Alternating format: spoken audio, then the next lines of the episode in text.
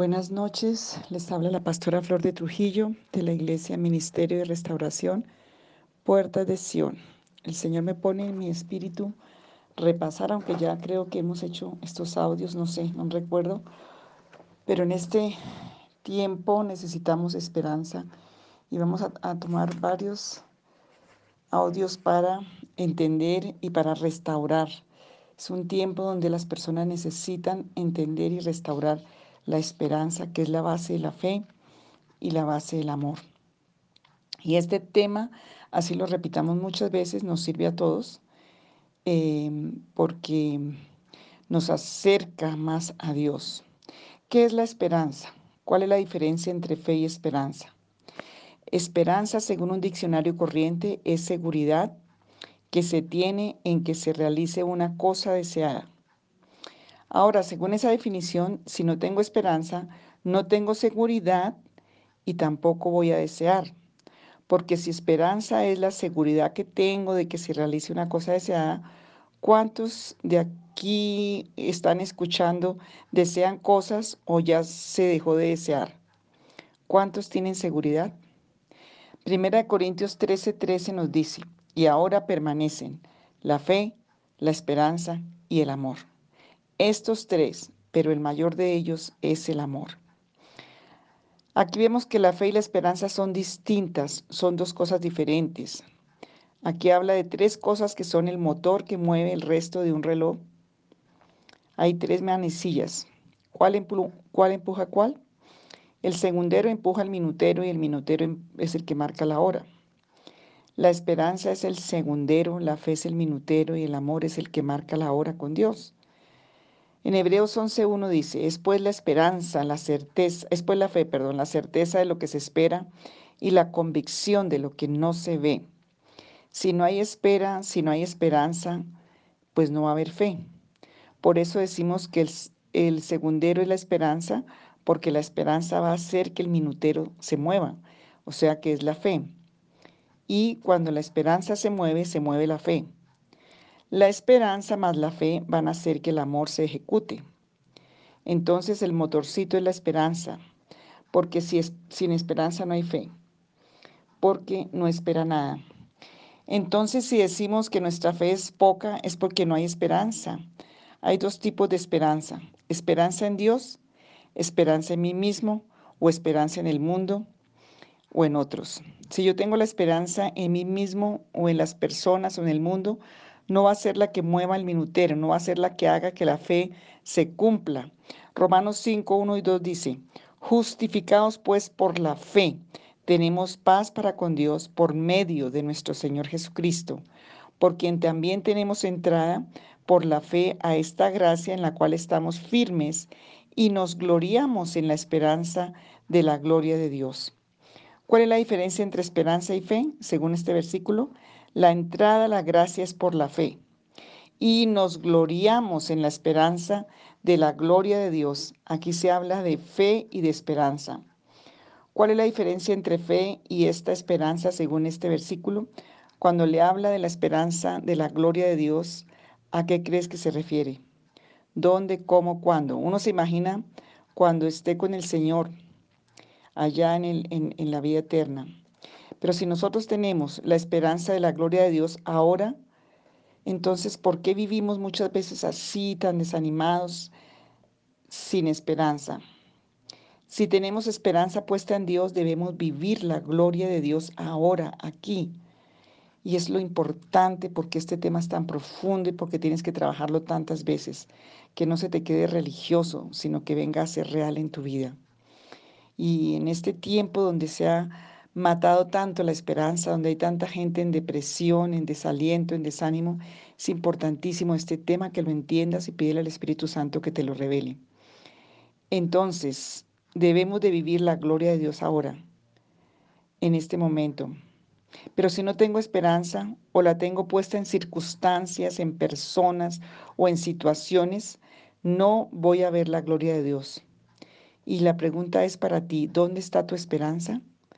Pídele al Señor que te muestre, al Espíritu Santo, porque si no está viviendo y no estás tú viviendo la gloria de Dios, nuestra esperanza no está en Dios. Puede estar en el dinero, puede estar en el esposo, en la esposa, en los hijos, en el trabajo, puede estar en la iglesia, hasta puede estar en el pastor o en la pastora, puede estar en diferentes cosas. ¿En cuál cosa está tu esperanza? Puede estar en, los, en tus habilidades, en tu inteligencia, en tus estudios, en la medicina. ¿En dónde está la esperanza? La esperanza es la definición de muchas esperas, primera de Pedro 1.21, y mediante el cual creéis en Dios, quien le resucita de los muertos y le da y le ha dado gloria, para que vuestra fe y esperanza sean en Dios, y mediante el cual creéis en Dios, quien le resucitó de los muertos y le ha dado gloria, para que vuestra fe y esperanza sean en quién? En Dios, porque Dios resucitó a Jesucristo de los muertos. En conclusión, la esperanza es la suma de muchas esperas. Si las muchas esperas están en muchas cosas, mi esperanza no está en Dios. Si mis muchas esperas están en Dios, igual mi esperanza está puesta en Dios. Y esto es lo importante, que tú analices, porque hay gente muy ansiosa, muy desesperada, desesperanzada, porque tiene muchas esperas en todo, menos en Dios. Primera de Pedro 1.21 sobre la base de esto, de esto, toda nuestra esperanza debe ser en Dios, no en lo que yo pueda hacer, no en la plata, no en personas, en Dios, pero eso no, no pasa muchas veces. ¿Cuántos han pasado eh, esperando en tantas cosas diferentes? Eh, personas que están esperando y por eso hay ansiedad. Muchos esperan en la plata, Muchos esperan en muchas cosas y pregúntate de verdad en quién estoy esperando. Cuando no esperamos en Dios, sino en nosotros, entonces eh, pues vamos a tener mucha ansiedad. ¿Dónde está tu esperanza? Y tienes que meterte con Dios para que no seas engañado. A veces nos engañamos a nosotros mismos. Una de las claves para que Dios obre es que nosotros podamos ser transparentes delante de Él, dejar de engañarle o de engañarnos a nosotros mismos. Es decir, mira, Señor, esto es así, yo no puedo em, esperar, ayúdame. Eh, entonces, el Señor va a ayudarte. El Señor quiere que tú seas libre. Tengo que reconocer, tengo que eh, venir al Señor tengo que decir la verdad, tengo que pedir al Señor que me revele, porque el Señor va a ayudarme. Él es el más interesado en que yo restaure todas mis, mis virtudes, toda mi esperanza. Y podemos confesar el pecado, confesar y renunciar a los beneficios de ese pecado. Y Él es fiel y justo para perdonarnos y limpiarnos de toda maldad. Si yo no estoy esperando en Dios, sino en otras cosas, eso se llama idolatría ni siquiera es fe, porque si no tengo esperanza en Dios, eso no es fe. Imagínese eso. Si yo estoy convencido que tengo una fe tremenda y que todas las cosas que estoy haciendo son conforme a la voluntad de Dios, puede que nos engañemos. El propósito es que nosotros nos confrontemos y que saquemos a la luz la verdad y que Dios nos devuelva la esperanza en Él.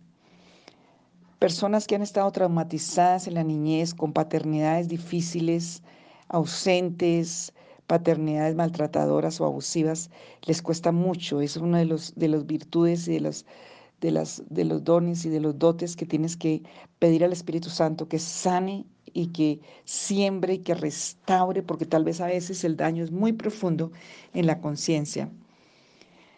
Porque con la esperanza en las cosas y en nosotros mismos no vamos a ningún lado pero con la esperanza en Dios em, vamos a ver la gloria de Dios. Cuando decimos que la esperanza es la suma de muchas esperas, es cuando eh, yo, por ejemplo, espero, ¿qué esperas, por ejemplo, de tu matrimonio? ¿Qué esperas de tu trabajo? ¿Qué esperas de este tiempo? Entonces es cuando yo tengo que revisar mi vida, ¿dónde está mi esperanza? Em, porque tenemos que tener claro esta, este concepto en nuestro corazón, en nuestro espíritu. Y al personas dicen, bueno, algún día yo haré tal cosa, algún día, ¿sí? Entonces, esto no va a llevarnos, es como el timón que nos va a llevar para otro lado. Cuando tu esperanza está en Dios, el que lleva el timón es el Señor Jesucristo. Cuando tu esperanza está en otras cosas, tienes muchos conductores y vas a chocar muchísimo y tal vez te vas a hundir. Salmo 41 y 2 dice la palabra, pacientemente esperé a Jehová y él se inclinó a mí y oyó mi clamor y me hizo sacar del pozo de la desesperación, del lodo cenagoso, puso mis pies sobre peña y enderezó mis pasos. ¿Qué es lo opuesto a la esperanza? La desesperación. O tienes esperanza o tienes desesperación. Y el grado último de la desesperación es el pozo cenagoso. El pozo del lodo cenagoso es cuando estás hastiado porque es cuando ya no puedes más y la gente está desesperada y quiere suicidarse porque perdió la esperanza. La esperanza es lo primero que se pierde. Lo opuesto a la esperanza es la desesperación según lo que habla el Salmo 40. La esperanza puede estar muerta, la esperanza puede estar cortada, la esperanza puede estar perdida, la esperanza puede estar prisionera o has nacido sin esperanza. Una persona nace sin esperanza cuando sus padres dicen, no, con este muchachito, esta muchachita, ya no voy a, a, ningún lado, se me acabó la vida, yo no lo esperaba, ahora qué voy a hacer, qué me espera con él.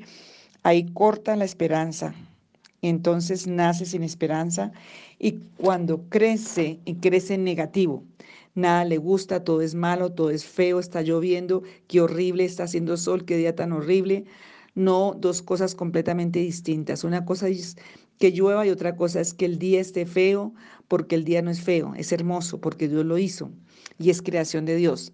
La persona que todo lo ve negativo, que todo es malo, que todo es feo, y aún se vuelven a veces muy religiosos en ese tema, que no les gusta nada, que es un espíritu de infelicidad y de desesperanza lo que viven, a todo le pone peros, es porque no tiene esperanza.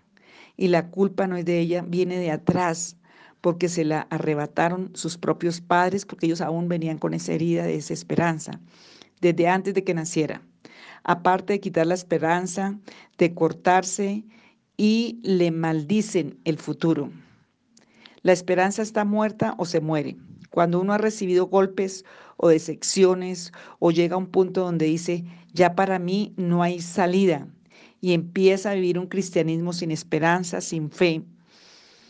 Ha escuchado a personas que, que digan, yo oro por todo el mundo y Dios escucha mis oraciones, pero cuando oro por mí, Dios no me hace caso. Eso lo digo muy seguido. Eso es cuando la esperanza murió murió, nació con, sin esperanza, o nació con esperanza, pero la esperanza murió en el camino. La esperanza puede estar prisionera. Leemos el Salmo 40. Cuando está en el pozo, llegaste al caos, al punto de la desesperación total, y es cuando la esperanza queda prisionera. ¿Cómo obtener esperanza? Y este versículo de Romanos 5, del 3 al 5, ojalá te lo aprendieras porque tiene tanta profundidad y escríbelo y léelo y medítalo hasta que el Espíritu Santo lo revele a tu corazón y lo escriba en tu mente y en tu corazón. Y no solo esto, sino que nos gloriamos en la tribulación sabiendo que la tribulación produce paciencia y la paciencia prueba y la prueba esperanza y la esperanza no avergüenza, porque el amor de Dios ha sido derramado en nuestros corazones por el Espíritu Santo que nos fue dado. El amor de Dios ha sido derramado en tu corazón. Cuando hay esperanza, el amor de Dios se va a mover en tu vida y la fe. Según esto, ¿cómo tenemos esperanza? Tribulación, paciencia, prueba. ¿Cómo obtengo esperanza? ¿Ustedes creen que es con tribulación, prueba, paciencia? ¿Con las tres me puede dar el resultado? No, a veces sí, pero a veces no. Y, no solo esto, sino que también nos gloriamos en las tribulaciones, sabiendo que la tribulación produce paciencia, y la paciencia prueba y la prueba esperanza. Dos más, más dos, la paciencia, la tribulación y la prueba de esperanza. Pero eso es terrible. ¿Qué tal si Dios estuviera acá ahora y dijera, ¿quieres esperanza? Bueno, escoja. Tribulación, prueba o paciencia, una de las tres. Vamos a Romanos 12, 12. Dice así, gozosos en la esperanza, sufridos en la tribulación, constantes en la oración. Esto habla de que la tribulación te va a llevar a, esperanza y no te habla de prueba ni paciencia, o sea que no, no son necesarias la prueba y la paciencia y la tribulación para que llegues a tener esperanza. Aquí te habla solamente de la tribulación. Ahora la tribulación es algo momentáneo. No es que yo viva en la tribulación 20 años, ya no sé qué me pasa. Tribulación es algo momentáneo, es un corto tiempo de la manera que pase la tribulación va a hacer que tengas o no tengas esperanza, o va a hacer que tengas esperanza o desesperación. Esperar gozoso no significa que estés pasando por el problema, eh, por ejemplo, una enfermedad, un problema de columna, estar en cama. Son comunes que son común que digamos, gracias Señor Jesús. Eh, por esto que estoy pasando, Gracias porque estoy en cama, porque se apoya en el versículo de gracias por todo. No saben si es tribulación, prueba, pero dan gracias. Esto es una oración suicida, porque le estoy dando cabida a la enfermedad. Estoy permitiendo que la enfermedad esté feliz en mí. ¿Cuál es la diferencia en esperar gozoso? Si estoy enfermo, pero lucho para que esa enfermedad se vaya de mi cuerpo, pero no estoy con mal genio, ni con ira, ni con queja, ni con crítica. En, en paz estás con gozo. Eso significa esperar con gozo. Estás en cama, pero tienes el gozo que estás esperando que Dios haga algo, porque Él te va a sacar pronto de esa. Pero si mi esperanza no está en Dios, no puedo esperar gozoso. Y lo que voy en, es a estar histérico, de mal genio y como en, un estado de amargura. Em, entonces tengo que diferenciar, ¿no? No podemos eh, estar a veces en conceptos que no son. El mal genio no es esperar gozoso, por lo tanto no tengo ni esperanza y menos va Dios a glorificarse en esa tribulación. Dios se gloria, Dios se gloria en la tribulación cuando yo espero en Él. ¿Por qué? Porque la esperanza me lleva a la gloria de Dios. Dios no se puede gloriar en la tribulación. Cuando yo no estoy esperando gozoso en Él, no puedo esperar a que Dios se gloríe y de la salida y sea la victoria cuando yo no estoy esperando con gozo en Él y peor aún, no espero en Él. En el caso de un problema económico, no llega el dinero y empiezo a pedir a fulanito y a sutanito y a la derecha y a la izquierda, al banco y todo el mundo para que me solucionen el problema. Y cuando estoy endeudado o endeudada, tengo que pagar, empiezo a decir, Señor, ¿por qué no me ayudaste? Es que el Señor me puso en prueba para que yo cambie. No, Señor, usted se metió solito porque no tenía esperanza, tenía desesperanza. Hablamos de dos cosas, la esperanza en nosotros, en el mundo, y la esperanza en Dios. La esperanza en Dios te va a dejar ver la gloria de Dios. Las otras esperas no. Y pueden traer consecuencias que no son buenas. Entonces mi esperanza tiene que estar en Dios para ver la gloria de Dios. La esperanza en Dios permite ver la gloria de Dios. La esperanza no se fabrica. No es que yo diga, ahora tengo esperanza y ahora tengo esperanza.